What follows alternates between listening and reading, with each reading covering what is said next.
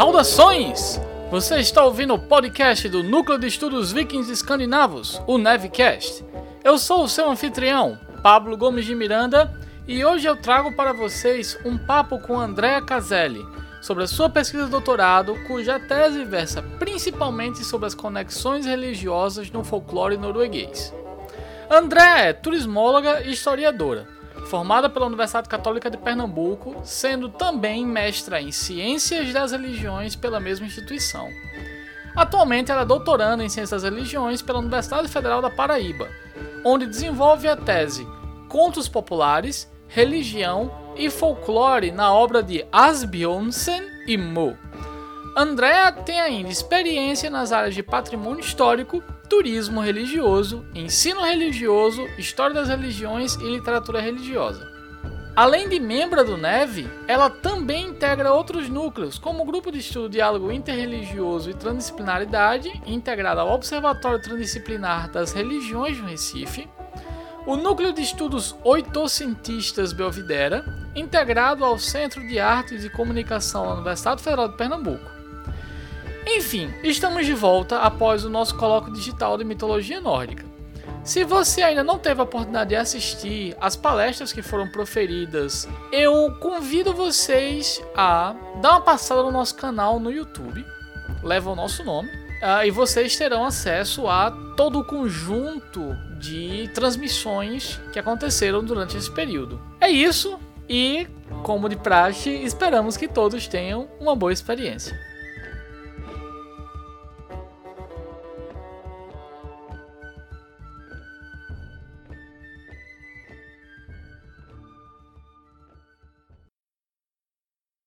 Um, um, dos, um dos pontos mais interessantes da sua carreira, Andréa, é a sua trajetória dentro de história, é, primeiro turismo, depois história, e também as, o seu percurso em ciências das religiões. É, todos eles feitos é, em Pernambuco, né, pela, pela, pela CAPES, mas seguindo trajetórias de pesquisas muito diferentes da que você está fazendo hoje, mas ao mesmo tempo é, no mesmo universo folclórico. Você poderia falar um pouco para os nossos ouvintes dessa trajetória que você é, fez até a, o seu atual doutorado em Ciências das Religiões? Eu fiz graduação em turismo e depois a graduação em história. Posteriormente, eu fiz a especialização em história afro-brasileira e o mestrado em ciências das religiões, todos pela Universidade Católica de Pernambuco. E no momento eu faço doutorado em ciências da religião pela UFPB, com o NEV. Porém, eu venho trabalhando com folclore e religião desde a primeira graduação, turismo que a minha linha de pesquisa ela sempre está atrelada à recepção da religião pela literatura romântica oitocentista.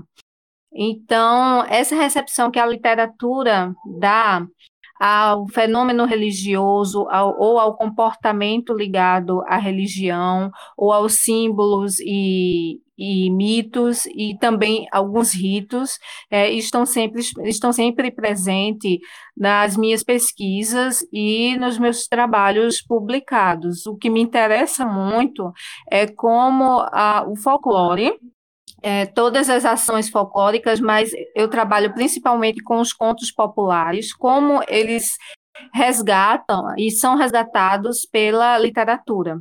Antes de enviesar-se pelo, pela sua pesquisa atual nos contos populares noruegueses, você é, esteve muito comprometida com a pesquisa, inclusive da cultura é, local pernambucana. Você realizou uma, uma pesquisa sobre Yami Oxorongá é, na região metropolitana do Recife. Como é que esse tipo de pesquisa te lançou é, ou se né, é, te lançou de alguma maneira, eu estou já assumindo que isso aconteceu, mas fico pensando aqui, como é que você conseguiu, ou como é que você se inspirou para sair de uma coisa para outra? Eu acho, eu acho muito, muito interessante esse, esse detalhe todos que veem minha pesquisa têm a impressão de que eu saí de um, uma coisa para outra, né? De que eu saí de um tipo de pesquisa para outro tipo. Mas, na verdade, uhum. é a mesma pesquisa, né? Porque é, é a, recepção da literatura oitocentista dos mitos.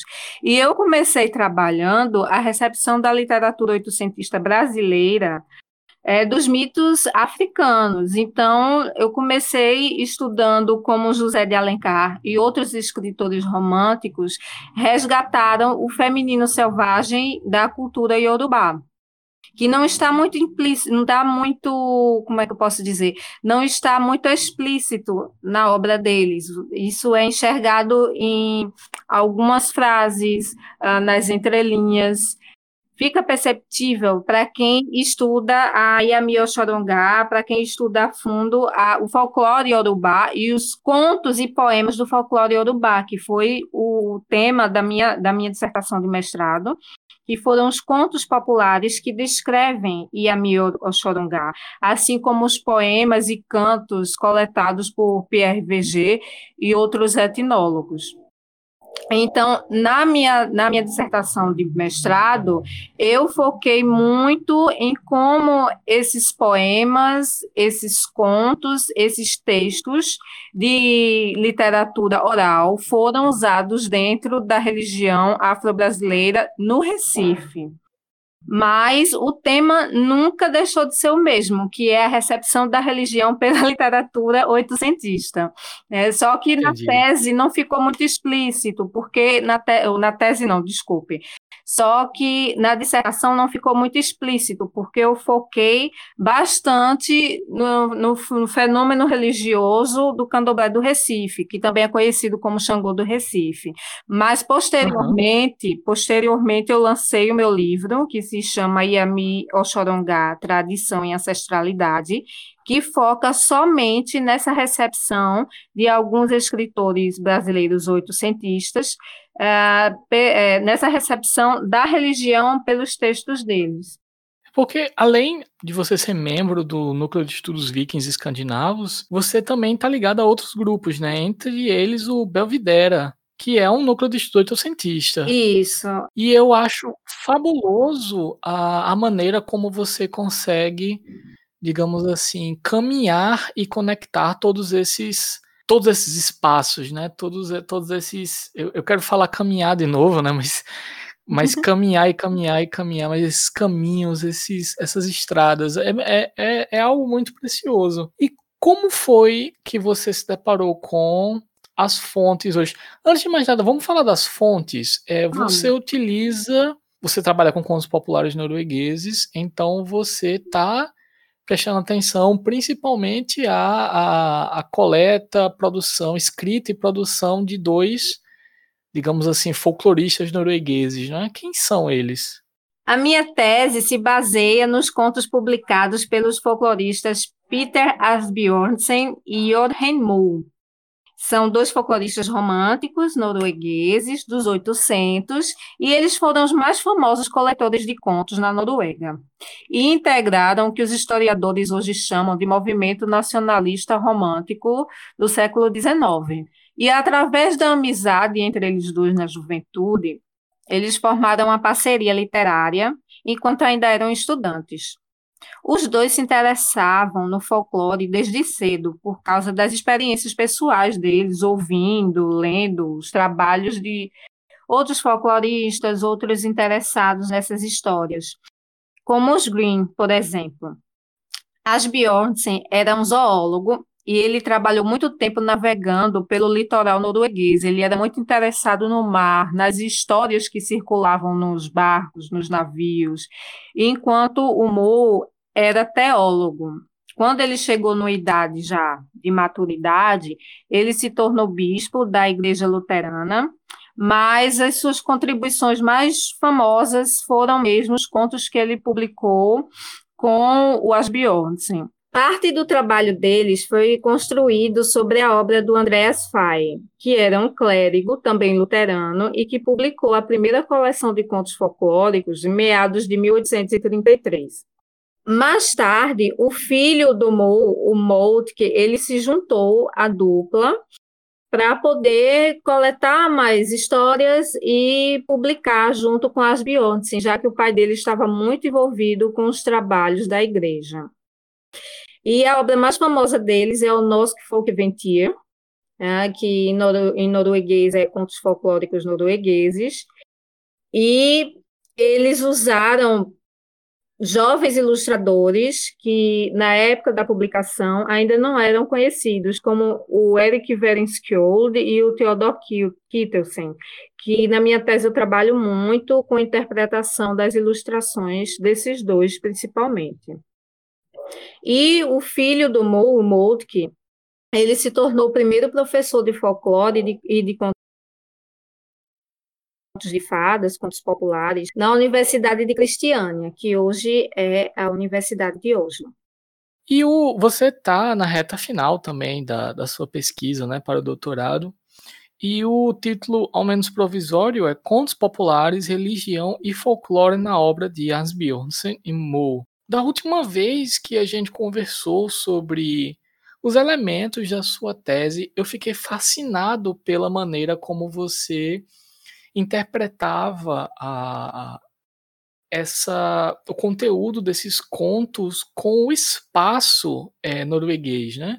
Não só o espaço natural, que é muito importante, mas também como o espaço humano, é, a casa, as ruas, o, o, o lugar do, do homem no, no, no espaço, ele está conectado também com, com o espaço natural. Você pode falar um pouco dessa, dessas conexões, André? Sim, claro. Quando o leitor ou quando o ouvinte tem contato com os contos noruegueses, ele entra em um mundo natural, porque a natureza na Noruega está totalmente ligada à arquitetura, à geografia humana, porque as histórias se passam nas montanhas, nas florestas de pinheiros, que são bastante densas, nos lagos, nas águas que, do Mar do Norte, que são bem selvagens, bem geladas. Então, é, os personagens dos contos eles estão sempre inseridos em uma zona rural, com casinhas de madeira, estradas de terra. É, o cavalo e o passeio são os meios de transporte, então a gente não, não, não se depara muito com meios de transporte mais avançados, ou, como posso dizer, meios de transporte como uma carroça, por exemplo. É, os, os personagens eles estão em constante contato diário e mágico com a natureza, principalmente quando eles são desafiados por entidades mágicas como bruxas e trolls. No entanto, as narrativas mostram medo da natureza e de suas entidades serem superadas ou reconciliadas pelos personagens, e o principal deles é o Askeladen, que eu vou me aprofundar nele já já. Primeiro eu quero responder essa pergunta. Primeiro eu quero responder essa pergunta sobre o espaço. Né? E através do diálogo ou da luta, essa supremacia humana se estabelece em relação à natureza, mas sem a necessidade de romper com o meio natural. Né? Ele é, é, é uma apropriação pacífica desse meio. E essa reconciliação com a natureza se reflete na arquitetura tradicional da Noruega. Então, por exemplo, as cabanas de madeira, que geralmente são apresentadas nos contos como a residência, a primeira residência do Askeladden, a casa humilde de onde ele vem, é, ele, é, essa casa de madeira reflete como a residência está inserida e ligada à natureza. E, posteriormente, podemos ver que a arquitetura norueguesa ela continua com esse conceito de edificações que não brigam, que não enfrentam a, o meio ambiente, mas, ao contrário, ela se insere no ambiente, ela se estabelece no ambiente, respeitando toda a sua grandiosidade. E aí a gente tem também a ideia do sublime, que o T.S. Eliot vai falar, né, da, da natureza sublime, como, por exemplo, as montanhas da norueguesa, que é o belo que assusta, é tão belo, tão grandioso, tão magnífico e maior do que nós, seres humanos, que assusta, mas é um, um, um assustamento, poderíamos dizer assim, com, é, com respeito. É o, o, uhum. o famoso conceito de sublime, que é muito bem trabalhado na arquitetura norueguesa. É interessante que quando eu estava na Noruega, a última vez, em 2019, eu me hospedei na, numa cabana, no, eu acho que se chama bairro, né? Um, uma espécie de uhum. bairro, se chama Holmenkollen, que é o bairro que tem muitos bosques na Noruega. Eu me, me hospedei numa cabaninha dentro do bosque, eu tive contato com, com com esquilos que não me deixavam dormir. Eles entram, eles entram nas paredes, não sei explicar. Eles ficam escalando madeira, é, com, com ursos.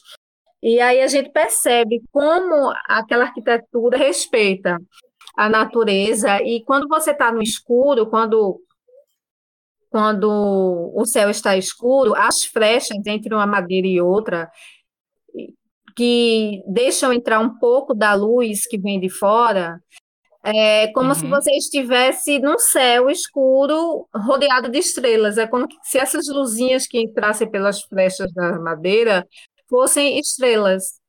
Então, a própria casa do norueguês reflete o céu estrelado do bosque.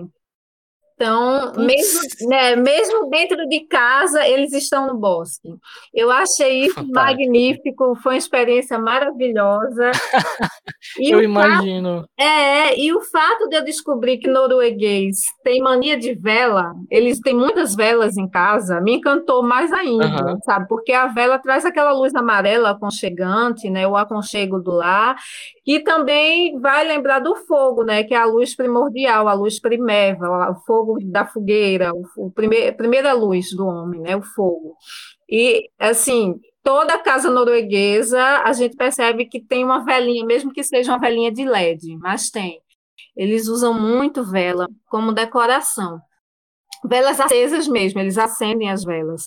Então, é bem interessante essa questão. E quando eu estava estudando essa arquitetura para minha tese, é, eu, eu, nas leituras, eu percebi que a arquitetura norueguesa, até o, o pós-Segunda Guerra Mundial, ela era muito tradicional ainda, porque o país não era economicamente crescido para ter grandes obras arquitetônicas, mas a partir do pós-guerra, começaram a, a edificar prédios luxuosos, grandiosos, com materiais de alta tecnologia, porém ainda muito ligados à tradição. Uhum. Então, a gente pode ver aqueles prédios é, com formatos de é, formatos ondulantes ou formatos pontudos que lembram pinheiros, ah, nas cores marrons da madeira da floresta.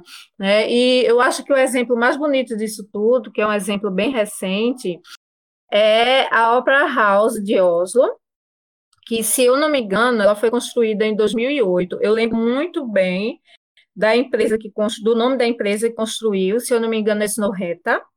Porém, eu não lembro se a data é 2008, mas é uma construção recente lá no Oslo Fjord, né? Ela é bem na beira das águas mesmo, e ela é uma construção toda de vidro, assim, a maior parte da, da parte visível da construção é vidro, e muito branca, em cor branca e em vidro. E a gente só pode lembrar de duas coisas quando vê aquele prédio enorme na beira da água, entrando na água mesmo, né? Que a rampa, ela, a uhum. rampa parece que entra na água, assim. Então a gente lembra primeiro ou de um iceberg, né?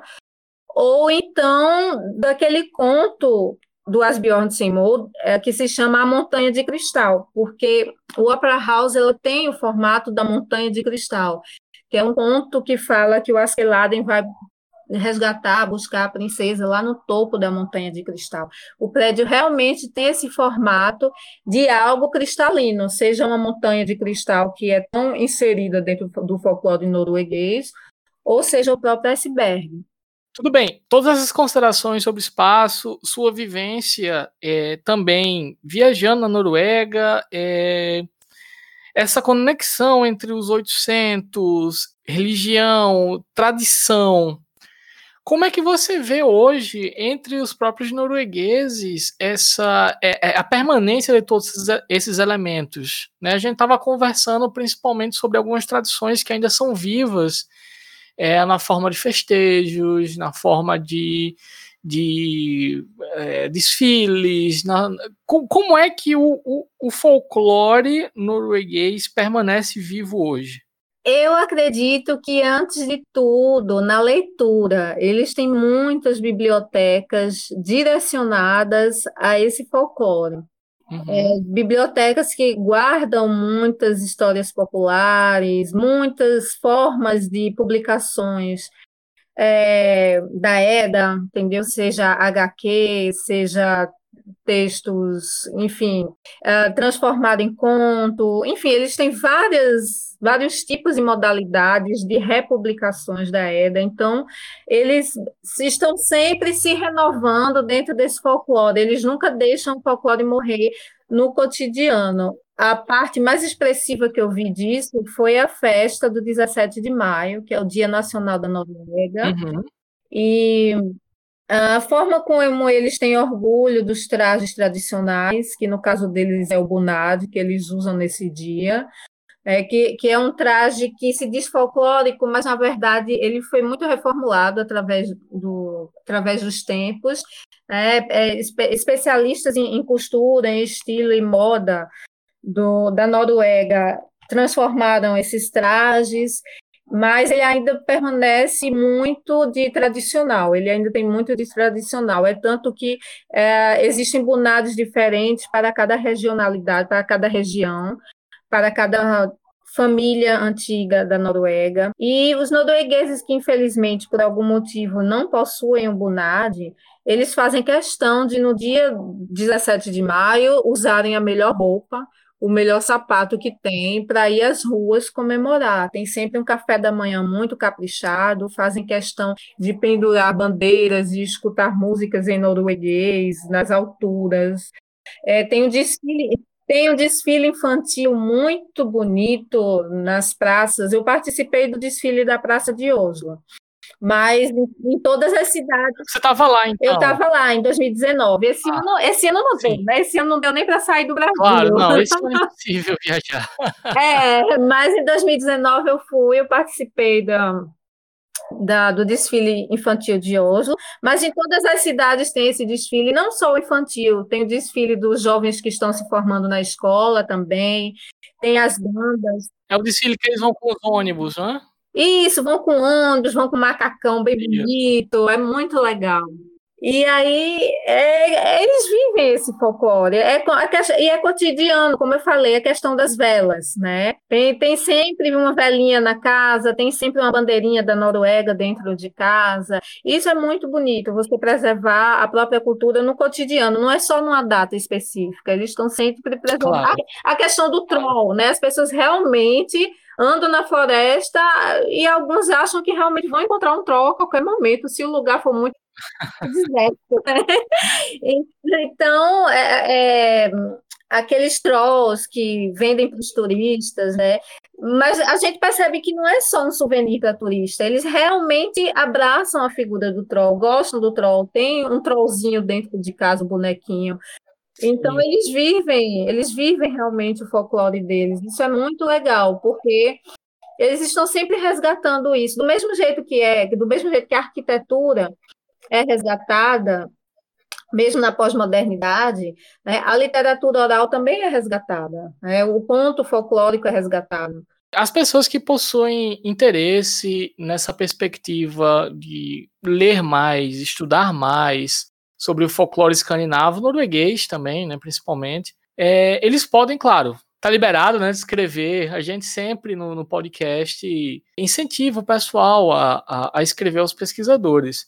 Mas no caso de terem um interesse também na leitura, eles podem ler os seus trabalhos, mas quais são as leituras que você recomenda que você acha que são assim necessárias para começar a ler sobre, sobre essa temática? Primeiro, lógico, ler os contos de Asbjorn Moore. Claro. estão disponíveis, estão disponíveis em vários sites na internet, porém essa disponibilidade é muito grande em inglês. Uhum.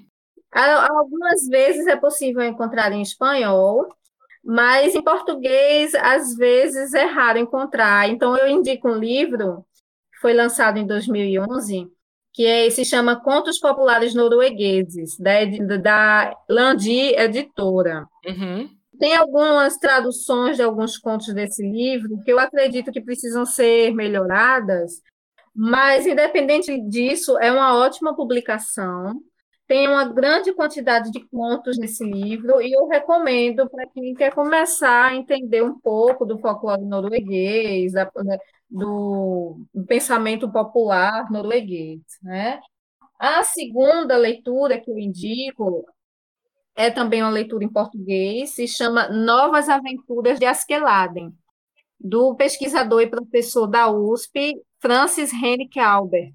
Ele é um livro editado pela EDUSP, já é um pouquinho antigo, mas é um livro maravilhoso, com ilustrações belíssimas, muito belas, e o, o Francis Henrique Albert, ele faz uma introdução explicando sobre as origens dos trolls, sobre o Askeladen, que é o personagem principal dos contos, e tudo mais. Indico também o meu artigo sobre 17 de maio, uhum. que está no blog do Neve, Certo.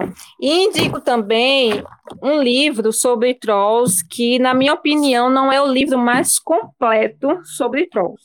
Porém, ele é muito legal de ler. É um livro que de, é um livro de leitura rápida e é, apesar de ser um livro curtinho, ele é bastante elucidativo. O livro do John Lindell, Trolls, A Natural History, que é um livro só sobre trolls, e aqui ele vai falar não só sobre os trolls no, nos contos, mas também sobre os trolls no cotidiano do, da Noruega, principalmente no cotidiano atual, sobre os trolls no audiovisual e etc. É um livro bem bacana. Ok.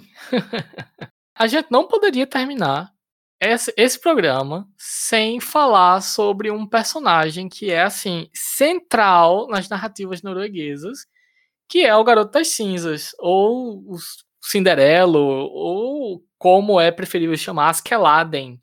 Você pode nos contar um pouco desse personagem? Claro que sim, é o meu preferido.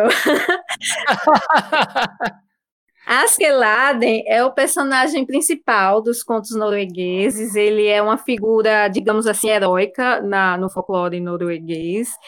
E ele é um garoto que inicia a história muito pobrezinho, às vezes rejeitado um pouco pela família. Ele é mais fraco que os irmãos, que geralmente são irmãos mais velhos. E ele é meio escanteado pela casa por ser o mais novo e colocado sempre para ficar mexendo as cinzas, que mexer as cinzas do, da lareira, entre aspas, o fogão da casa, é sempre um trabalho para as pessoas mais fracas, ou mais idosas, ou ma mais, mais novas, muito novas, como crianças muito novas. Então, ele é o garoto das cinzas. Porém, eu não gosto de chamá-lo de Cinderelo, apesar de alguns pesquisadores chamarem. Não gosto de chamá-lo assim, porque o termo Cinderela, Cinderela é algo que puxa muito para o idioma italiano, que já vem da, do, das origens da Cinderela, que são origens italianas, e eu creio que o Askeladen não tem muito a ver com a Cinderela e nem com a experiência e nem com a experiência italiana. Assim como... a gente fala Cinderela, mas a Cinderela automaticamente vai ligar a gente à princesa da Disney, não é? Exatamente, as princesas da Disney e também a história da Cinderela, que é muito diferente da do Askeladen, né? Ela foi deslocada do lugar dela como filha principal da casa pela madrasta. Diferente do Askeladen, que desde o começo que ele é o filho menor desprezado colocado nas cinzas. E ele é muito esperto, muito aventureiro, ele sai de casa, vai fazer, ele, ele trapaceia, ele ao mesmo tempo que trapaceia com os seres sobrenaturais que ele encontra no caminho, ele também é ajudado por esses seres, muito diferente do, do perfil da Cinderela. E é, como eu trabalho também com a literatura oitocentista alemã, eu trabalho com um personagem do Schonwert, que é um autor que eu já, já publiquei sobre ele, é um coletor e contista alemão, também oitocentista, e ele trabalha com um garoto das cinzas. Só que esse garoto uhum. das cinzas do Schonwert não é o Askeladen, é outro perfil de Garoto das Cinzas. Porém, esse esse Garoto das Cinzas do Vert, ele vai permanecer dentro de um folclore nórdico, também muito diferente da Cinderela. Então, a gente tem esses dois Garotos das Cinzas, o Askeladd norueguês e o Garoto das Cinzas alemão. E o Askeladen, ele ele é bastante trapaceiro, mas ele dentro das histórias, ele tem essa dualidade. Ele tanto pode ser amigo e parceiro de seres como trolls e bruxas, como ele também pode lutar contra esses seres. Ele tem essa dualidade. Mas ele sempre termina a história uh, com um final feliz para ele. Então ele é o grande, ele é o grande herói popular da Noruega e ele se assemelha muito aos pobres camponeses da área mais pobre norueguesa do século do século XIX, que se localiza muito perto uh, das montanhas, da, do bosque, né? Então esses, sim, sim. esses, camponeses do século XIX eles, eles estavam sempre em contato máximo com o bosque. Ele é um herói, digamos assim, é um herói popular esperto, né? É o herói popular é, inteligente, sabido. Exato. E é uma forma também da literatura oitocentista exaltar o camponês, o pobre, o trabalhador, uhum. né, que, que vai chegar ao trono, ou seja, a possibilidade de ascensão social também está implícita aí, a possibilidade do, do folclore chegar a todos os níveis hierárquicos, culturais. Então, Askeladdin representa tudo isso. Eu queria agradecer muito a sua presença aqui conosco. É, esse é um tema que deve, deve ser explorado ainda. São poucas as pessoas que estão voltadas ao folclore escandinavo, né? Quando a gente fala de folclore germânico, geralmente as pesquisas são em torno dos irmãos Grimm, porque o folclore alemão é o mais, são os mais conhecidos e mais difundidos. Mas ficam os votos para que os nossos ouvintes também né, vão atrás desse, desse material tão belo, tão rico. Muito obrigado, minha querida. Foi um prazer bater esse papo contigo hoje. Eu que agradeço, Pablo. Muito obrigada pelo convite de estar com você aqui no Nevcast.